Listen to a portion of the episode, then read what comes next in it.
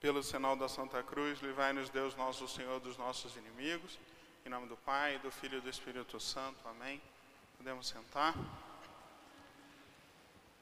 Reverendíssimo Padre Cláudio Mar, reverendas religiosas, amados irmãos e irmãs em nosso Senhor Jesus Cristo. O amor tudo crê e tudo supera.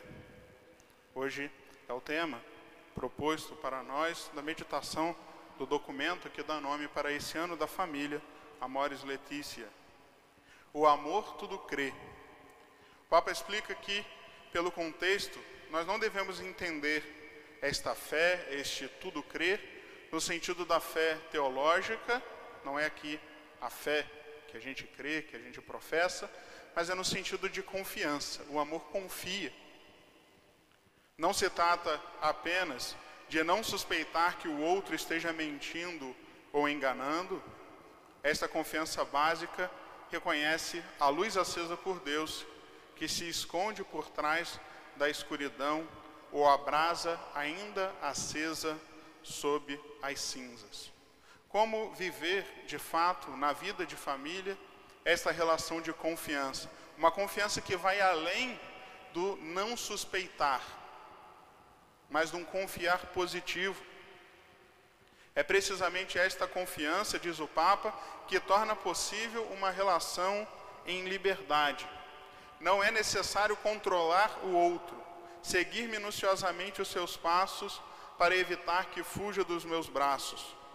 O amor confia, deixa em liberdade, renuncia a controlar tudo, a possuir, a dominar. O amor não é possessivo. Tanto isso deve ser levado em conta na relação marido-mulher, como também, e talvez ainda de forma mais importante, na relação com os filhos. O amor não é possessivo, o amor não é controlador, o amor não é dominante. Essa liberdade possibilita espaços de autonomia, abertura ao mundo e novas experiências. Consente que a relação se enriqueça e não se transforme numa endogamia sem horizontes. Endogamia, né, esse, esse termo, significa quando parentes se casam, né, o amor entre parentes, entre parentes é endogamia. Mas o sentido que o Papa está querendo dizer é que o casamento ele faz os dois serem uma só carne. Ele não faz os dois serem uma só pessoa. Existe ainda a personalidade de cada um, existe a individualidade de cada um. Isso deve ser respeitado. Minha esposa não é um apêndice meu. Meu marido não é uma parte de mim. Existe essa autonomia, existe essa singularidade de cada um, e justamente isso que enriquece. Não é um espelho onde no outro eu me vejo, e justamente porque eu me vejo, tudo aquilo que eu quero deve se refletir na outra pessoa. Não é assim que funciona. Ao reencontrar-se, os cônjuges podem viver a alegria de partilhar o que receberam e aprenderam fora do circuito familiar. Justamente porque não são duas pessoas, é possível que haja experiências. Não só é possível, mas acontece de fato, experiências diferentes, e essas experiências diferentes que cada um vive, pode ser trazida para o enriquecimento de ambos. Mas isso só é possível quando existe sinceridade e transparência. Porque uma pessoa, quando sabe que os outros confiam nela e apreciam a bondade basilar do seu ser, mostra-se como é, sem dissimulações. Não só o outro não é um espelho, um reflexo de mim, como também eu não posso ser para outra pessoa, para meu marido, para minha esposa, para os meus filhos, um personagem. Pessoas criam personagens, criam máscaras. Quando alguém sabe que suspeitam dele, julgam-no sem compaixão e não o amam incondicionavelmente. Preferirá guardar os seus segredos, esconder as suas quedas e fraquezas, fingir o que não é. Existe uma relação aí de causa e efeito. Quanto mais eu suspeito do outro, mais o outro tende a se esconder. Porque esse se esconder é um reflexo defensivo. Quando alguém suspeita da gente, a gente tende a se retrair. E quanto mais a pessoa se retrai, mais ela levanta suspeitas.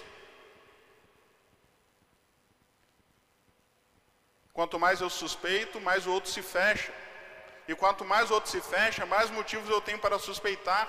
E a gente entra num círculo vicioso que faz morrer a confiança. E nós vamos ver a confiança quando não existe. A falta de confiança faz morrer o amor.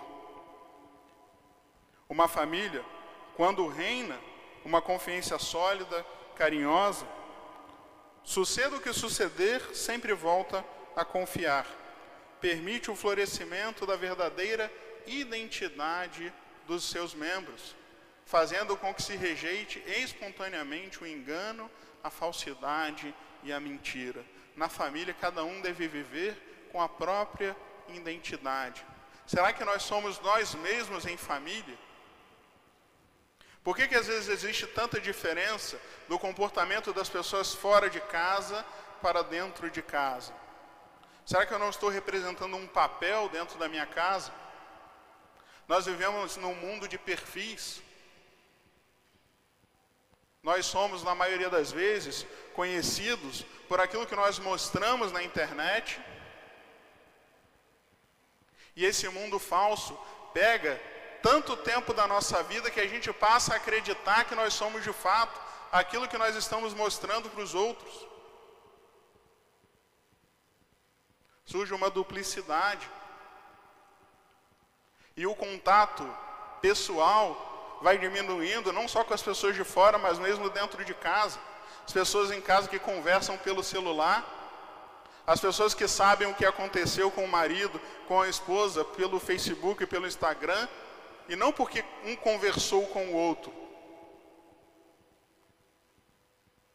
E a gente vai vivendo uma vida de perfis.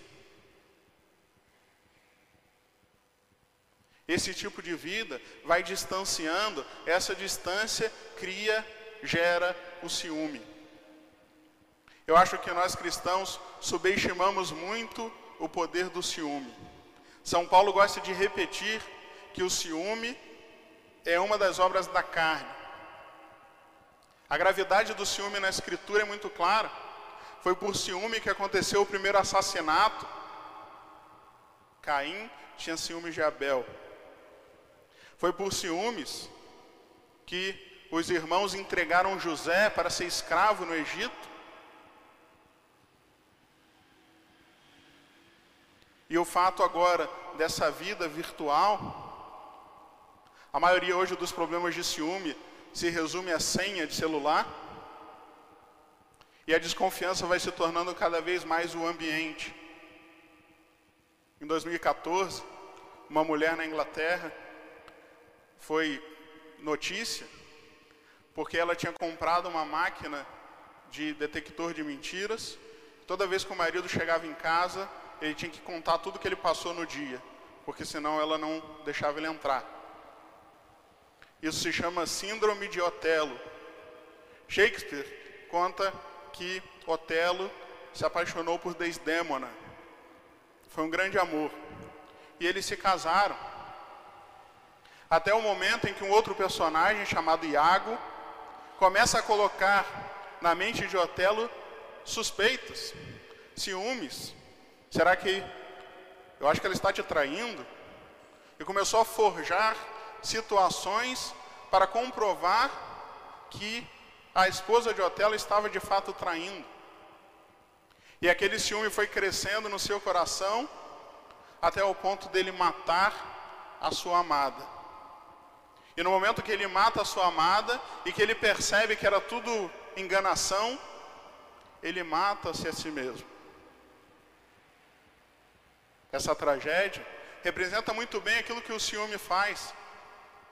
O ciúme faz a gente odiar aquilo que amava e depois odiar a si mesmo por perceber que estava dando ódio para aquilo que deveria receber amor. O ciúme é um grande mal. Mas não é ruim só da parte daquele que sente o ciúme. Também existe o problema de quando nós damos motivos para os outros sentirem ciúme, quando não somos transparentes, quando não somos abertos, quando temos motivos para se fechar, para se esconder.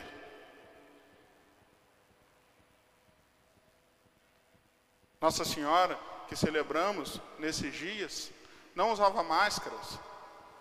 Uma das passagens mais intrigantes da vida de Nossa Senhora é quando o anjo, quando, perdão, quando São José percebe que Nossa Senhora está grávida, e humanamente falando não tinha explicação como que poderia uma mulher grave, ficar grávida e ser inocente, se ele sabia que o filho não era dele? E no entanto, São José, que era justo, que era seguidor da lei, não seguiu a lei nesse ponto, não a condenou, não a entregou aos tribunais, mas decidiu fugir. O fato de São José decidir fugir numa situação como essa, só mostra que, por pouco que ele conhecesse Nossa Senhora, porque eles ainda não moravam juntos, ela era de tal forma transparente que, mesmo contra todas as evidências, ele não conseguia achar motivo suficiente de suspeitar da sua culpa. Por mais que tudo dissesse ao contrário, ele tinha convicção de que ela era inocente. Ele não sabia como, mas ele tinha essa convicção justamente porque Nossa Senhora era esse livro aberto. É isso que nós devemos buscar ser. O amor não só tudo crê, mas ele também tudo espera. O amor tudo espera, ensina o Papa, não desespera do futuro. Ligado à palavra anterior, indica que a esperança, indica a esperança de quem sabe que o outro pode mudar Sempre espera que seja possível um amadurecimento, um inesperado surto de beleza, que as potencialidades mais recônditas do ser germinem algum dia.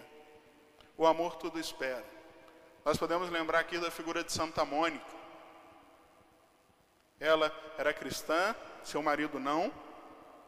Seu filho, embora no início tivesse se aproximado do cristianismo, à medida em que foi ficando jovem, foi se tornando rebelde, entrando por uma vida de pecados, de erros, de heresias, e no entanto, a sua esperança nunca morreu. Suas lágrimas e suas orações nunca cessaram, porque o amor tudo espera, o amor não desiste. Não significa, evidentemente, que tudo nessa vida vai mudar.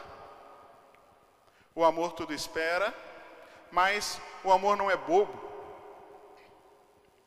A gente esperar a melhora do outro não significa uma ingenuidade de achar que vai ficar tudo perfeito. Nós temos sim que assumir o sentido um pouco trágico da nossa vida. De fato, nem tudo vai ser bom, nem tudo vai melhorar, nem tudo vai acontecer como a gente deseja, mas nós sabemos que Deus escreve certo por linhas tortas e que Deus sabe tirar bem dos males. Por mais que nós sabemos que o mundo não vai ficar perfeito, que nossa família não vai ser perfeita, nós também sabemos que esta vida não é tudo que nós temos. A esperança, no sentido pleno, só é possível para nós cristãos porque inclui a certeza de uma vida após a morte. Nessa vida após a morte, a pessoa vai encontrar a própria plenitude vai ser transformada pela ressurreição e vai cessar de existir as fraquezas. Vai resplandecer com todo o poder do bem e da beleza. Se é bem verdade que eu não vou ver em vida meu marido, minha esposa, meus filhos serem totalmente perfeitos, o amor tudo espera, e eu sei que tudo aquilo que existe de bom nele vai se potencializar quando ele ressuscitar para a vida nova. E tudo aquilo que existe de ruim nele será purificado, para que aí sim ele esteja perfeito no céu. A esperança faz a gente olhar além das moléstias desta terra, contemplar as pessoas com um olhar sobrenatural, aguardar a plenitude do reino que virá. Nossa Senhora também nisso é modelo. Quando Nossa Senhora estava ao pé da cruz, vendo seu filho morto, morrendo e depois morto, quando ela recebeu Jesus em seus braços, ela tinha todos os motivos humanos para entrar em desespero.